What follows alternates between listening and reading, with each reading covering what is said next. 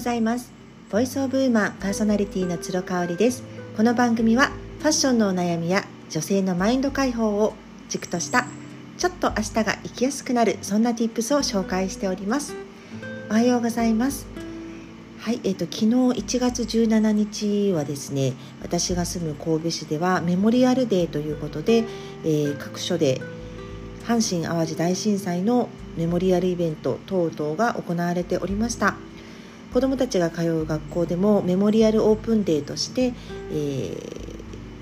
限られた時間ではあるんですけれどもあの授業参観をねするということでその授業内容が、えー、阪神・淡路大震災を実際に経験された先生からの体験談を聞いたりですとか、まあ、あとは普通の授業を見れ見られたりとかねあのしました。コロナ禍で全くね授業参観とかができない日が続いていたので、あのー、久しぶりに子どもたちの元気な学校での姿を見ることができてすごく嬉しかったです。えー、2年生になる次男はですねあの私が授業参観に行くとどうしても一緒に帰りたくなっちゃうっていうねまだまだ甘えたい年頃ということで、あのー、後ろからこっそり見るっていう感じになるんですけどね。あの長男に関しては今小学校5年生なんですがまだまだお母さんに見てもらいたいみたいであの手とかはね振ってくれなくなっちゃいましたけど挨拶もしてくれなくなっちゃいましたけれどもあの私の顔を見るとちょっと嬉しそうなあの表情をしてくれたりなんかして嬉しい限りですね。うん、であの1995年っていうとね私二十歳だったんですよ。二十歳になる前かな？19歳でした。大学生で東京におりましてフランスへの留学をあの控えていたっていう状況だったんですね。でまあ正直大学時代はめちゃめちゃ遊んでましたので勉強全然しないでバイトとお友達と遊ぶっていうのに明け暮れてちょうどいた時期でしたね。であのやっぱりね関西に住むと本当にこの1月17日に起こった出来事がこの土地の人たちに与えて影響っていうのがいまだにすごいあるんだなっていうのを感じるんですよ。ただあのもちろんねニュースとかでは見てましたし朝すごく早い時間に起きた地震でしたので私が7時か8時ぐらいに起きた時にはもうニュースがものすごいことになっていたと。であの日本に生まれたからには大震災とはあの切っても切れないというようなね環境で私たち過ごしておりますけれどもそれでも凄まじいなと。とにかく火事がねあのすごく心配だったのを覚えてますね。東日本大震災では津波がすごい心配されましたけれどもあの朝のね5時に起きた震災だったにはかかわらずやっぱりこう火事がね起きてしまっていたっていうところがすごく心配でしたね。あとは1月っていうところで寒さ寒さがありましたよね。そういったこともありました。ただねあの誤解を恐れずに言うとやっぱりその後あの何ヶ月か後にですね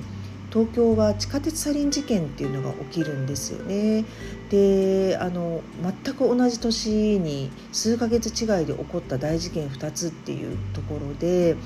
まあ、東京に住んでいる私としてはやっぱりそのサリン事件の方にどうしても意識が持っていかれてしまいました。あの父がねその時にちょうどね大手町に働きに行っておりまして、えー、まさにその時間帯に丸の内線に、ね、サリンがまかれた丸の内線に乗るっていう生活を送っていたのであの本当にね何本か早かったらあのその電車に乗っていたかもっていう状況だったのでまああの自分事として捉えるっていうねそういう意味でやっぱり地下鉄サリン事件はすごく心に残ったっていう感じですね。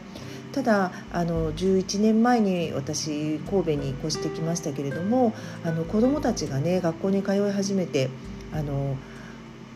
本当にいろんなところでこの震災のことを学ぶ機会をいただいてるんですねで子どもたちは私よりも全然知識がすごくて映像なんかも見てますしあの体験談なんかもすごく聞いているので子どもたちから学ぶことも多いなと。うん、であの大震災を目の前にしてねあの大震災の体験談を目の前にして子どもたちも感じることがあるようですのでそこを通して私自身もあのやっぱり防災の意識っていうのは持っていきたいなっていうふうに感じている次第です。はい、えー、117のお話を1月ね17日の、えー、メモリアルデーのお話をさせていただきました。で、えーと、昨日のメルマガはですね、えーと私が本日20時から新作販売をするニットについてお話をさせていただきましたでねあのこのニット私本当にすごい自信作というかなかなか他になくないあのデザインとかシルエットフォルムだったりするななんていうふうに思っているんですけれどもあのよくよくねいろんな人の話を聞いてみると1月ってみんな買い物しないんですね。私これすごく意外でした。なぜかというと私自身がもう1月入るとそんなにセール品を買わないんですよね。セールで買うものといったら夏まで使えるものだったりとかするんですよなのでもうあのー、なんだろうコートを脱いでも1枚で着られるものとかそういうものにななるかなっていうのがあるのであの1月入ってこうやっぱりこうセールでねみんな消耗し尽くしてあの財布の紐も硬くなってるのが今の時期だっていうふうに言われてそうなんだってすごいびっくりしました。あのセール品ってねもちろんあのずっとずっと狙っていたものが30%オフ40%オフになっていたものを買うっていうのはあのセール品の買い方として私自身もよくあることなんですけれどもあの安いからといって買うっていう買い方はもうしてないんですよね正直。なのでむしろあのタグに 30%40% ってよくあのシールが貼ってあるじゃないですか赤赤だったりね。その色を見ると荒探しをしたくなります逆に。なんでこれ 30%40% になってるんだろうって。でそうなるとすごく冷静な目になれますよね。あこれはやっぱり色が似合う人が少ないからだとか。あこのカッティングがちょっとやっぱり中のに合わせるものが難しいからだとか。これはやっぱ着脱が難しいからだとか。もう起毛しすぎちゃっててあの春先まで着られないからだとか分かるわけなんですよね。なんかねそれを私すごく見てしまうのであのセール品のむしろタグが足かせになっているっていう部分があったりします。うん、なのであの冒頭にも申し上げましたけれどもその20万円の20万円のものでね春先までしっかり使えて5年先もしっかり使えるっていうものを30%半額とかで買うっていうのは私的にもよくやることではあるんですけれどもあのニット類とかねあのすごく人気のあるもの冬秋冬物ってもう売れてしまってると思うんですよね。だから今残ってるものってやっぱりそれなりに理由があるわけなんですよ。であのセール品ってしかもこうちょっとこうごちゃっとわさっと置いてあるじゃないですか。あれがねなんかやっぱり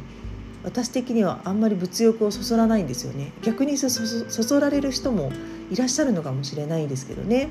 むしろ春春夏の新作があの一番店頭手前に飾ってあってこう余裕のあるスペースの中でゆったりとかけられてるのを見た方が私的には物欲をかきたたられるっていう同じ人いらっしゃるのかな。なんかそんな気がしております。あのということで私はこう春のあのに春まで来ていただきたいということであのグリッターのねラメ糸を使ったあのロングプルオーバーもう1枚で着てもコートなしでもあのお尻もすっぽり隠れてシルエットが綺麗っていうところであの1月のねこの新作販売に、あの、ローンチさせていただくというネットのお話をメルマガではさせていただきました。えーと、今日の満月の日ですね、えー、20時に販売になりますのでよかったらオンラインショップご覧になってみてください。はい、今日も最後まで聞いていただいてありがとうございました。それではまた明日。